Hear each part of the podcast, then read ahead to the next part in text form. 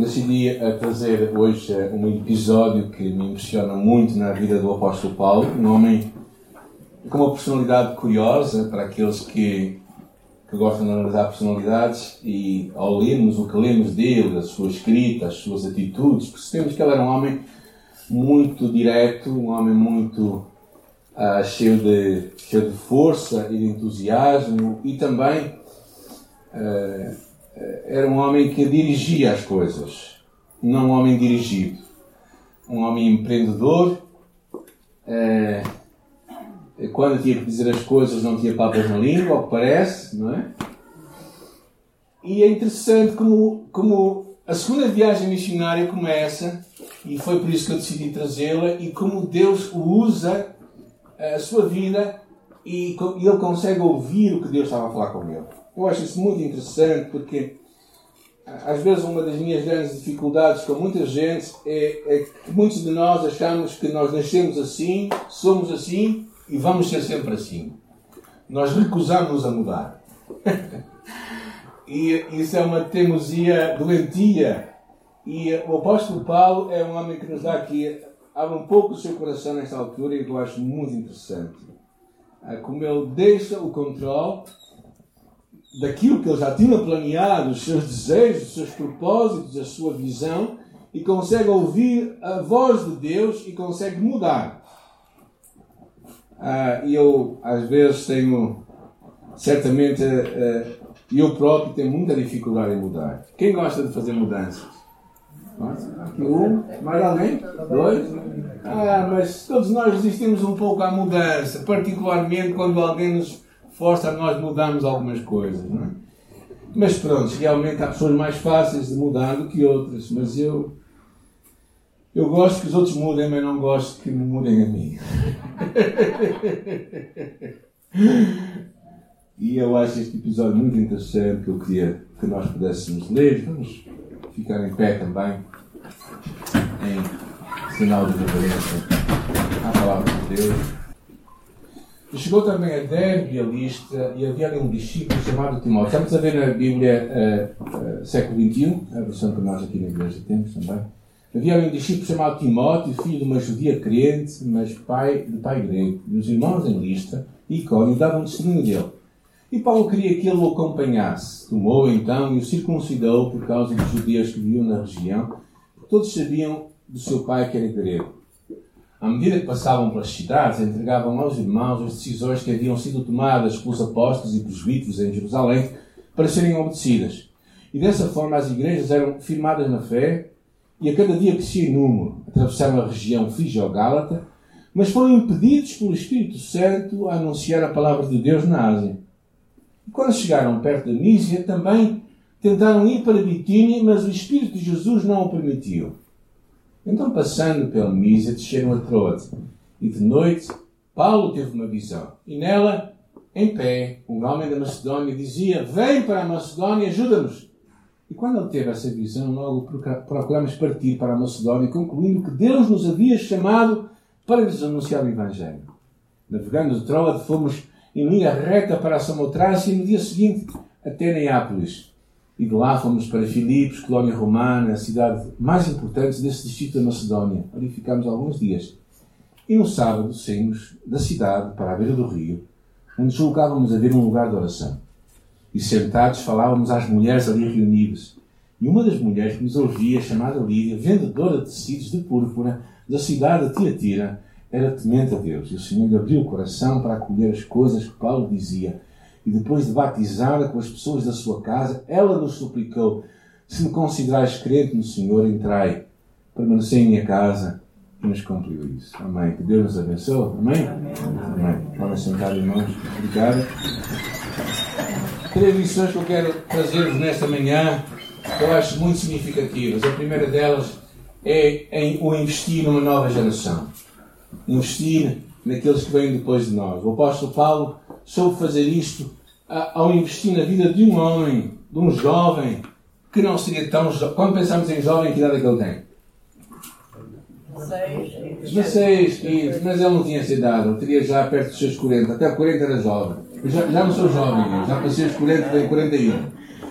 E, e Paulo estava a investir na nova geração. Este rapaz, chamado Timóteo, e eu acho, eu sou fascinado pela vida de Timóteo. Timóteo tinha sido educado pela sua avó e pela sua mãe.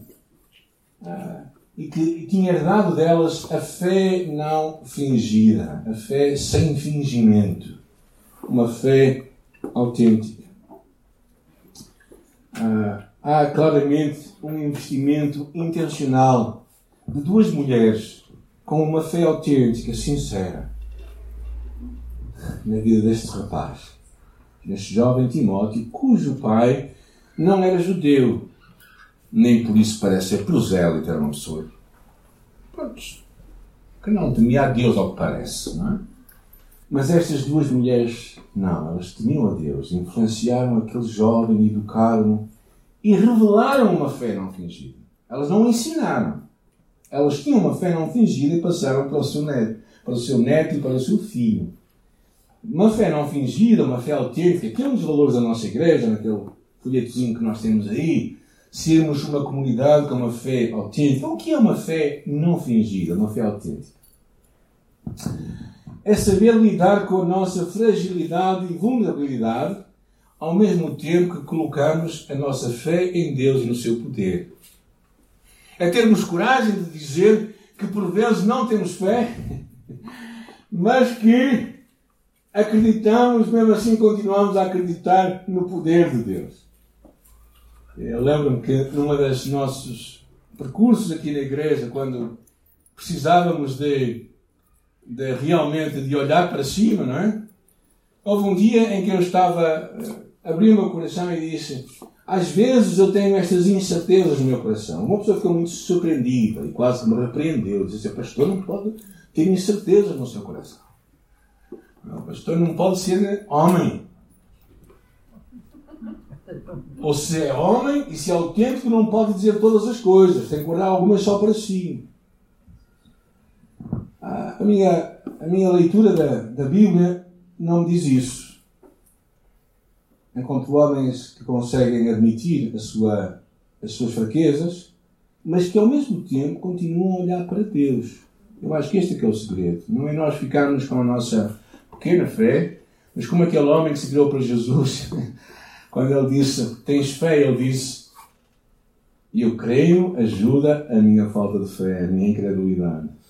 Ou seja, ao mesmo tempo que ele dizia a pouca fé que ele tinha, ao mesmo tempo ele acreditava no Deus que lhe podia acrescentar à fé. E uma fé autêntica é esta fé que, se, que olha para si próprio, mas que não fica em nós. Volta-se para Deus. E uh, e eu acho que Paulo, quando viu este jovem, Timóteo, ele decidiu investir. É curioso que lemos aqui que ele tinha muito bom testemunho dos crentes locais. Era um rapaz conhecido da igreja, estimado pela igreja e amado por aquela igreja. E por isso mesmo Paulo pegou nele e o levou com ele nesta segunda viagem missionária. Uh, e claro que fica uma pergunta que a mim sempre me, me traz ao meu coração: como é que nós estamos a passar à nova geração a nossa fé, a nossa fé autêntica. Como é que nós estamos a passar aos nossos filhos, aos filhos dos outros pais, com quem nós nos relacionamos e que nós podemos tocar com a nossa vida. Então, o meu encorajamento para ti, estamos para começar um, até um curso de parentalidade na próxima semana, mas mesmo que não sejas pai, tu podes e estás a influenciar pessoas e a próxima geração. E por isso, abraça essa, essa responsabilidade, essa oportunidade de, de passarmos à nova geração, à nova geração, os valores que nós acreditamos. É? Eu sempre me, me recordo com muito carinho da minha ama que me criou, que só sabia ler a Bíblia e o inário da igreja, não conseguia ler mais nada, dizia ela. Mas ela tinha uma fé autêntica. Não é? Nunca me esquece, numa das. Ela viveu connosco um tempito, um dos tempos mais curiosos que tivemos lá em casa com os nossos filhos. Ela tinha 94 anos e, e ela era, ela era, era, era curiosa. E ela, quando estava connosco, teve um ano mais ou menos connosco. Ela, pronto, ela uma vez estava zangada connosco e disse eh, que nós a tratávamos mal. Então disse: Mas sim, vamos à polícia. E eu levei à polícia. Não é? Então levei à polícia e lá ali na, na Maia disse, oh, Sr. Guarda, esta senhora quer fazer uma queixa. E, e então assim, pronto. Ah, as Jacintina às vezes falam um pouco forte comigo, e mais isto, e mais isto. E pronto, e o tempo passou, e uh, ela depois entrou num lar, ficou lá poucos meses, e achei muito interessante. Pouco tempo depois dela estar lá, ela, ela, fez questão de dizer à Jacinta que ela queria que ela fosse lá para lhe pedir desculpa daquilo que ela tinha feito. E tinha dito. Uma pessoa de 94 anos, 95 anos. Isto é uma fé não fingida, uma fé autêntica. Não é? é uma fé que move montanhas. Às vezes nós pensamos, é, às vezes só de algumas coisas assim mais fortes, mas a fé é vivida no dia a dia não é vivida nas grandes coisas, é vivida no dia a dia que nós, com quem nós nos cruzamos. Neste episódio é interessante que depois de eles saírem dali, há um, há uma, há uma, há um episódio curioso, né? diz que eles viajaram, versículo 6 diz assim: atravessaram a região frígio-gálata, mas foram impedidos pelo Espírito Santo de anunciar a palavra na Ásia. E quando chegaram na, na Mísia, tentaram ir para a Bitínia, mas o Espírito de Jesus não o permitiu. É o que eu chamo como nós enfrentamos as portas fechadas da nossa vida. Ah, quando nós queremos ouvir testemunhos, quais testemunhos que nós gostamos de ouvir? De vitória ou de aparente derrota? Coisa... Ah, pois é aqueles que vocês escolhem, eu também escolhi, escolho, não é? Aqueles testemunhos que nós vemos que Deus abriu uma porta, mas aquele testemunho é curioso, é estranho. Não sei se vocês já leram. Quem foi que impediu Paulo, Espírito Santo. Por que é que ele impede? É, é, é, há várias expressões aí curiosas, porque o versículo 6 diz que eles não podiam ir, a segunda vez diz que eles tentaram ir noutra direção, e depois, quanto tempo, quanto tempo demorou aqui? Se vocês lerem isso assim, quanto tempo é que parece que vos demorou este episódio do apóstolo Paulo? Hã? Pelo menos semanas. Porque as regiões, se vocês forem ver no mapa, não era, não era Hermesim e Maia. Eram regiões bastante dispares umas das outras. Então parece que Paulo teve que enfrentar de, de Deus, que foi Deus que fez aquilo, ou não foi? Deus fechou portas. Porquê é que Deus fecha? Porquê é que são portas fechadas? É? Algumas ideias, doenças. Cuidado de Deus. Depressão, fracasso,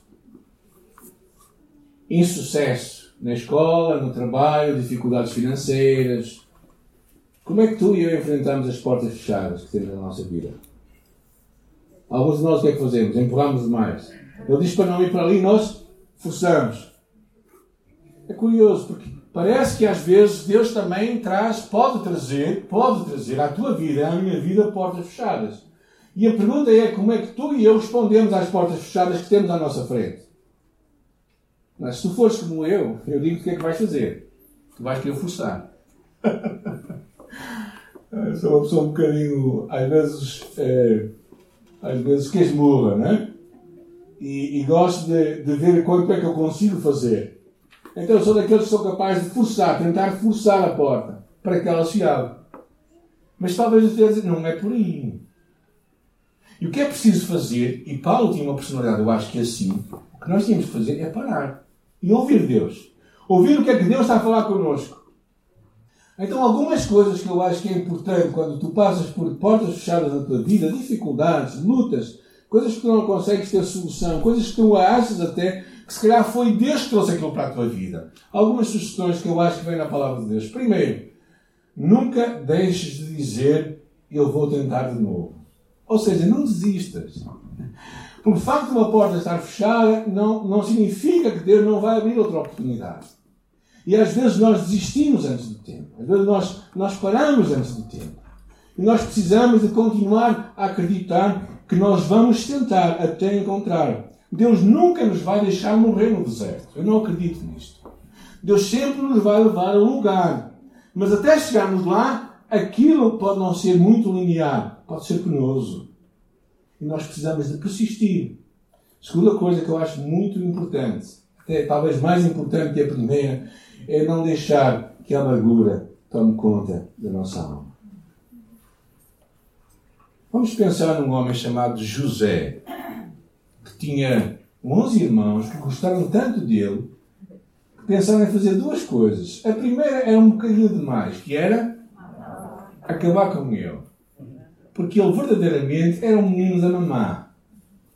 E portava-se um pouco. Eu tenho uma visão um bocadinho crua acerca de José. Desculpem lá, eu não gosto muito. Acho que José era um rapaz que não foi bem educado pelos seus pais. Era um menino da velhice, também foi o primeiro da mulher preferida do seu pai Jacó. E por isso ele foi, ele foi aquele menino apaparicado. Que os irmãos não gostaram que o seu pai publicamente mostrasse que gostava mais dele do que dos outros. E por isso decidiram fazer a folha quando puderam.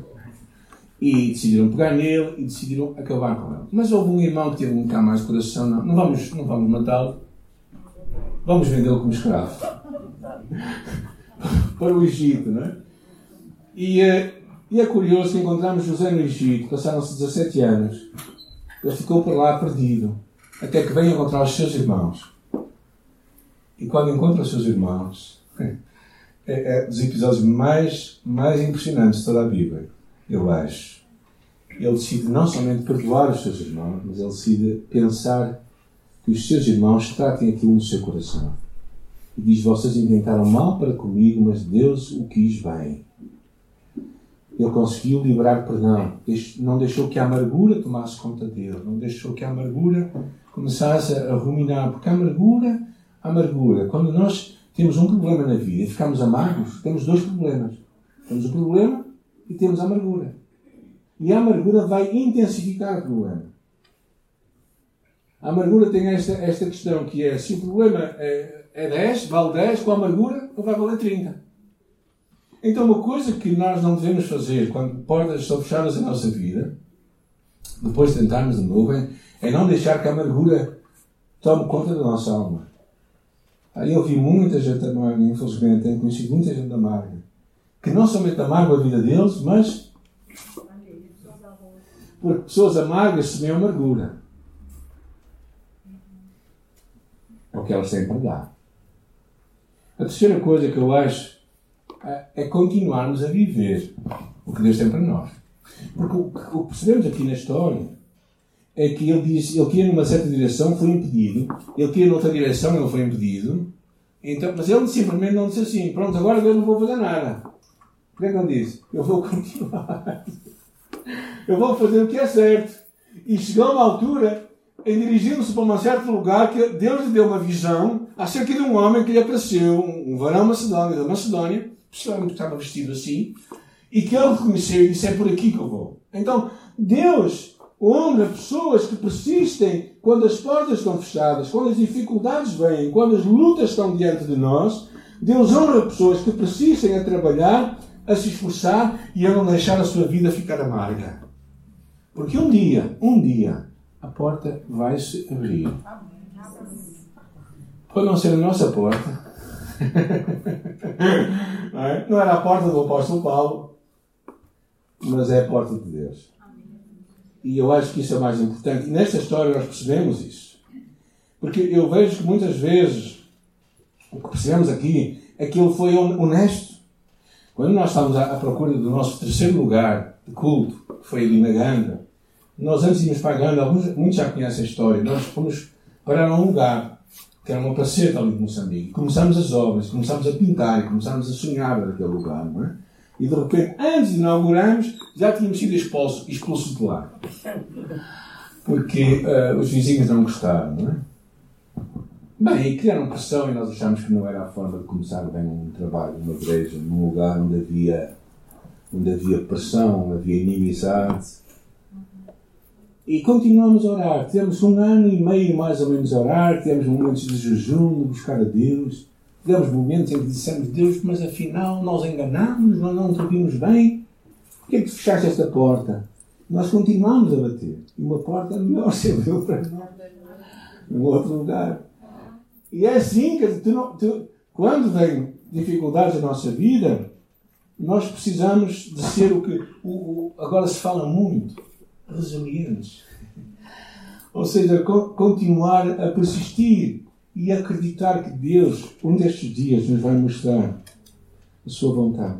Este, este, estes episódios estão cheios de, desta, de Paulo ser confrontado com o controle que ele tinha.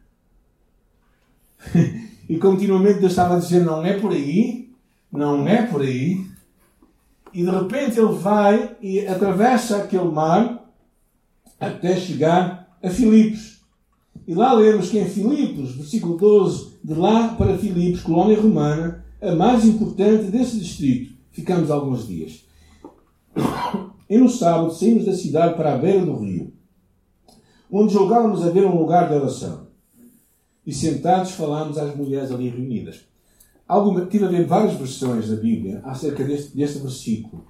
O lugar, obrigado, o lugar que ele estava à procura realmente era um lugar de oração, mas o que ele possivelmente estava à procura era de um lugar onde judeus estivessem. Não havia sinagoga, porque não haveria um número de, mínimo de 10 homens, porque para haver uma sinagoga a funcionar tem que haver 10 homens, judeus, mas ele estava por isso à procura de um lugar, mas ouviu que havia um lugar de oração. Possivelmente ele estaria à espera de um grupo de judeus que estariam a orar a Deus, a buscar a Deus. E enquanto procurava, quem é que ele encontrou? Mulheres, um grupo de mulheres a orar. Já viram mulheres orar? Agora as mulheres vão dizer, melhor não falar mais. Na verdade, ele encontra essas mulheres a orar. É, é curioso também que, que há, há, várias, há várias leituras deste versículo. Há, há ideias que dão a entender que elas estavam a orar, há outras ideias que dão a entender que elas estavam reunidas. Por isso, seja como for, Paulo começa a falar com elas. E elas começam a ouvir o Evangelho. E o que é que, é, o que por isso, o que, eu, o que eu chamo a esta parte aqui é alcançarmos o nosso próximo. O, nosso, o, o próximo de, de, deste homem judeu era uma mulher gentia, chamada Lídia vendedora de púrpura de uma outra cidade, Tiatira, se forem ao livro de Atos, ao livro de Apocalipse, perdão, encontram uma igreja em Tiatira. Alguns pensam que ela poderia ter sido a semente daquela igreja em Tiatira. Mas o que encontramos é que o próximo desta, deste, deste homem, que estava à procura de judeus, foi um grupo de mulheres a quem ele levou o Evangelho. E que ele percebeu uma coisa: que o, o Evangelho é restaura relacionamentos. O Evangelho cria pontes entre diferentes culturas entre diferentes povos. O Evangelho quebra barreiras. Estamos a falar há dois mil anos atrás. Agora é fácil pensarmos nisso. Naquela altura não era. Quebra barreiras de género. Quebra barreiras étnicas. De povos diferentes. Quebra barreiras sociais. De classes sociais diferentes. Para nós, vocês pensam, é normal. Não, não era normal então. Ainda hoje, infelizmente, não é normal em muitos lugares, mas o Evangelho faz isso. Estava a ouvir o testemunho dos Dalites lá na Índia e como o Evangelho está a juntar o povo e a criar aquele sistema, a deitar por terra aquele sistema de castas, de diferenças sociais que há por causa de povos diferentes. O Evangelho faz isto. O Evangelho faz isto nesta história, nesta história desta mulher que ouviram o Evangelho. E é muito interessante o que percebemos aqui é que há uma expressão muito bonita que diz o Evangelho abriu o coração. Alguém pode. O Senhor, versículo 14, lhe abriu o coração. Ah, quem é que abre o nosso coração para, para Ele? Aí estava muito para conversar, não é? Quem é que endureceu o coração de Faraó? Mas há outras palavras que diz que Faraó também endureceu o seu coração. É. Entramos aqui numa, numa discussão longa que ficaríamos aqui dias e, não vamos resolvê-las acerca da predestinação e do livro Asbítio, da escolha do homem. Uh, e eu que eu tenho muito lido acerca desse assunto e não posso negar os versículos bíblicos que quero partilhar convosco, está bem? Ouvindo gentios, alegravam-se e glorificavam a palavra do Senhor e todos que haviam sido destinados para a vida eterna creram. Nós, amados de Deus, sabemos que fostes escolhidos por Ele. É claro que há esta intencionalidade de Deus para conosco. E, naturalmente, tem que haver a nossa intencionalidade para ir de encontro a Ele. Por isso, se vocês conseguirem compreender que 100 mais 100, 100% eh, mais 100% é igual a 100%, ficam com estas duas doutrinas para vocês. Assim como eu vejo. Há muitas coisas que eu vejo que são avenidas paralelas que eu não consigo compreender. Não consigo compreender como é que Jesus foi 100% do homem e 100% de Deus. Alguém consegue me explicar? Por isso é que Ele é Deus. E eu acredito, sinceramente, que há, uma responsabilidade nossa, mas acredito que Deus aqui, claramente percebemos que é Deus que está a começar a preparar. Aquelas mulheres já estavam à procura de Deus e Deus vai e abre o seu coração. E elas respondem ao Evangelho. E elas são salvas. O Evangelho muda as suas vidas de tal maneira que Lídia parecia ser uma mulher com pasta. O brasileiro sabe o que é pasta, não sabe? Ok. Alguns de nós temos falta de pasta, por isso temos massa, não é? Mas pronto. Uh, ela parecia ser uma mulher rica porque ela tinha, uma, tinha a sua família que não parecia ser a sua família direta, mas podia ser os seus criados cegos. É uma expressão que havia muito no, no, judaísmo, que era a família, era a família estendida. Em algumas culturas isso ainda acontece.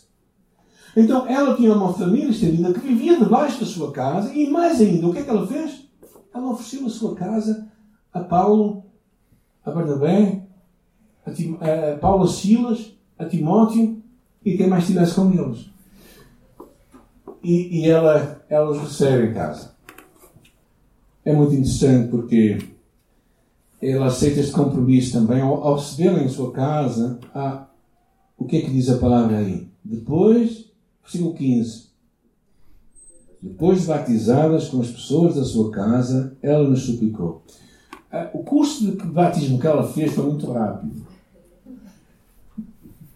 Alguns estão a dizer, então porquê que nós fazemos curso de batismo na igreja? Não é? Porque eu acho que a convicção que ela teve e que tantos nós vemos no Evangelho era tão objetiva e hoje nós precisamos de desempacotar a má informação que está na, mente de muita gente para que a informação seja certa. Bem, mas passando isso avante. Depois de ter sido batizada ela e toda a sua casa, Aquilo teve um impacto fulminante em toda aquela família, uma forma incrível de Deus. Ela verdadeiramente os acolheu e teve em sua casa.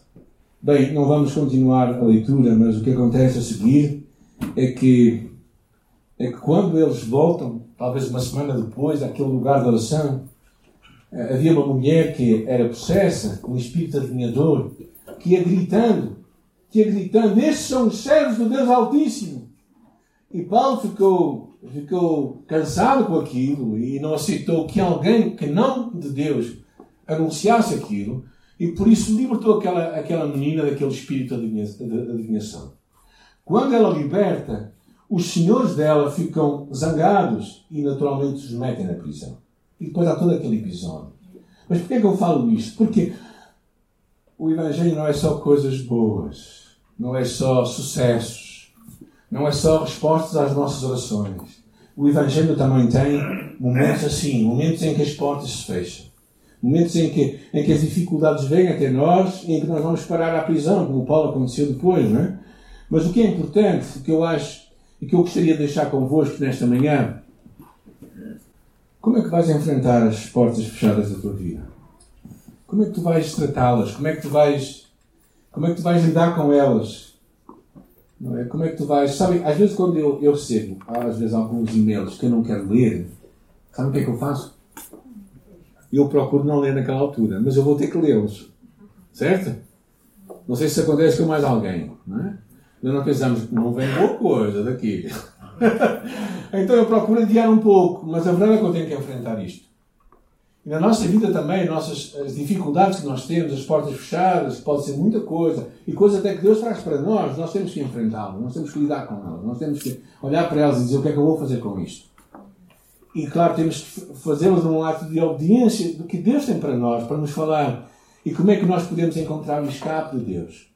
E outra coisa que eu quero vos deixar é que o Evangelho é o poder de Deus para a salvação. Então não há nada mais poderoso do que Cristo a salvar e a mudar vidas. E eu quero vos encorajar vivamente a, a este, este mês, a partir do dia 23, vai haver um projeto a nível daqui da, do, Distrito do Porto, uh, chamado Juntos, Juntos pelo Porto. Né? E, e, é um projeto de oração por as pessoas que nós conhecemos e que nós amamos. Eu quero vos encorajar a todos a sermos parte disso. Cada um de nós. Há, há kits ali à saída, cada um de vocês pode levar.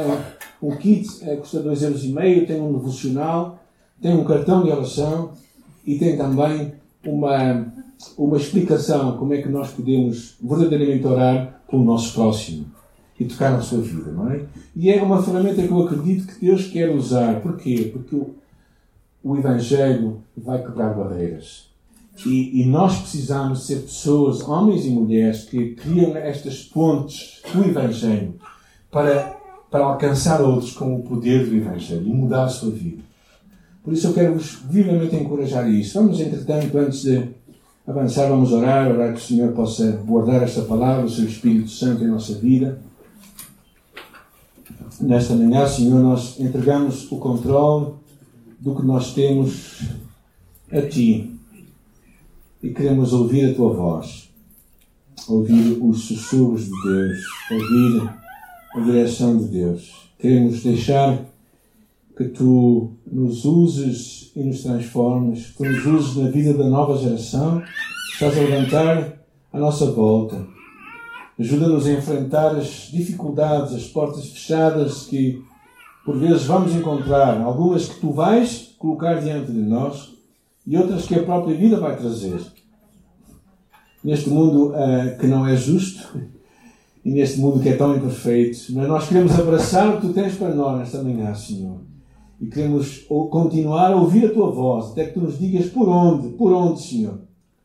E também, Senhor, eu oro para que nós não deixemos de alcançar o nosso próximo, que o nosso amor por ele não possa acabar, que o nosso amor por ele possa crescer e que através de, um, de formas intencionais nós possamos tocar as suas vidas e oramos isso em nome de Jesus. Amém, amém, amém.